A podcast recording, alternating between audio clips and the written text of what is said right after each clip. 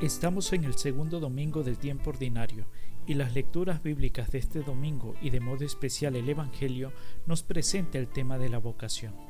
En el Evangelio encontramos la llamada de los primeros discípulos por parte de Jesús y en la primera lectura la llamada del profeta Samuel. Hay tres temas que surgen de la lectura del Evangelio que nos pueden ayudar de una manera especial a nuestra reflexión.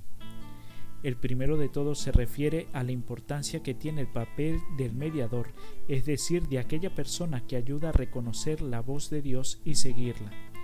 Juan el Bautista indicó y dijo, Este es el Cordero de Dios, a Él es quien tienen que seguir.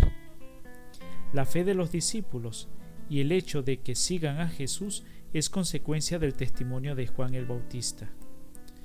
¿Cuántas veces no hemos nosotros notado ese papel de algunas personas que nos han llevado a Jesús, que nos han dado testimonio de Cristo y con una palabra o un gesto nos han indicado al Cordero de Dios?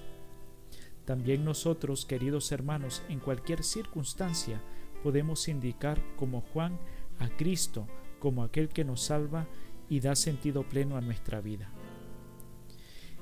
El segundo punto se refiere al llamado. Maestro, ¿dónde vives? preguntan los discípulos, y Jesús les dice, vengan y lo verán. Jesús no les da razones ni argumentos, simplemente les invita a tener una experiencia de encuentro de amistad con Él. Y de hecho sería tal ese encuentro con Jesús que incluso el evangelista San Juan nos indica la hora exacta de ese encuentro.